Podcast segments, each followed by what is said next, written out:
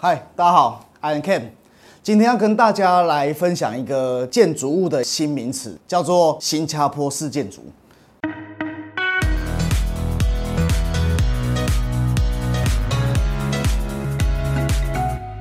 它不是真的坐落在新加坡，不是哦，是一个建筑的工法，它叫新加坡式建筑。这两年非常非常的流行在台湾的各大角落，尤其是乡下地方，因为新加坡式的建筑，它通常运用在透天厝是更多的，这个比例会更高。那比较外围的蛋黄区，因为土地相对比较便宜，所以透天他们把它盖起来的那个频率也会比较高。因为蛋黄区通常都是大楼，那因为土地成本比较高，所以在新加坡式建筑目前来讲，坐落位置都是在蛋白区或农业。乡镇上面比较多。那新加坡式建筑它有什么样的特点，又有什么样的优点跟缺点呢？通常都是社区比较小，然后户数比较少，大概平均都是五到十栋左右的一个社区型后田，都是联动的。它有一个建筑上面比较不一样的地方。通常我们的车子停好以后，我们走进去就是客厅，客厅跟厨房通常会是在一楼的平面，但新加坡式建筑不一样，直接把车库坐进去我们的原本客厅的位置，车库后面就是我们的孝心房的位。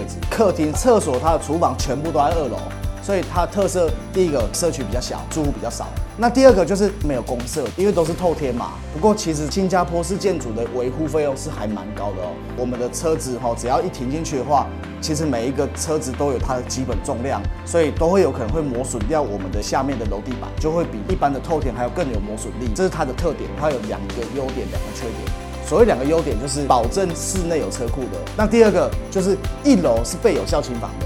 它的缺点最重要的地方就是它不是主流。我们台湾人还是习惯客厅、厨房就是在一楼。可是我们现在如果把一楼变成车库，二楼是变成是我们的客厅、厨房，大家会觉得怪怪的。你要把它卖掉的话，就比较不容易。因为它毕竟不是主流，它是小众市场，下一手要接案子的 TA，也就是广告受众，它会比较少一点点。那第二点就是回家你就是要爬二楼，那其实会造成现在台湾比较风行在盖这种新加坡式建筑的一个原因，其实就只有一个而已。如果建设公司它是要将本求利的话，它不会这么盖的，它会希望盖一个主流的建案，然后好卖最重要。那为什么建设公司现在都会盖新加坡式建筑呢？最主要原因就是现在土地越来越贵了，它的地坪已经没有办法满足一楼就是先车库，之后再来是客厅，再来孝心房，再来厨房。索性就是把一楼当成平面车库，然后把二楼来当成一个我们所谓的客厅跟厨房。现在地坪都越盖越小了。以前我们的主流是大概三十平左右，就是一个透天的一个平数。那现在都越缩越小，变成二十二平。那所以土地还是目前目前最重要最重要的原因。那这些也必须要归咎很多很多的炒客再继续炒到我们的土地跟房价。那这个是 Ken 创立这个频道最不喜欢看到的一个境地，因为我们年轻人真的快买不起房子了。以上就是我们这一集的内容。如果你喜欢我的 Pocket 节目，请帮我订阅起来，这样你就不会错过下一集精彩的节目喽。我是买房首购专家 Ken，我们下一次见，拜。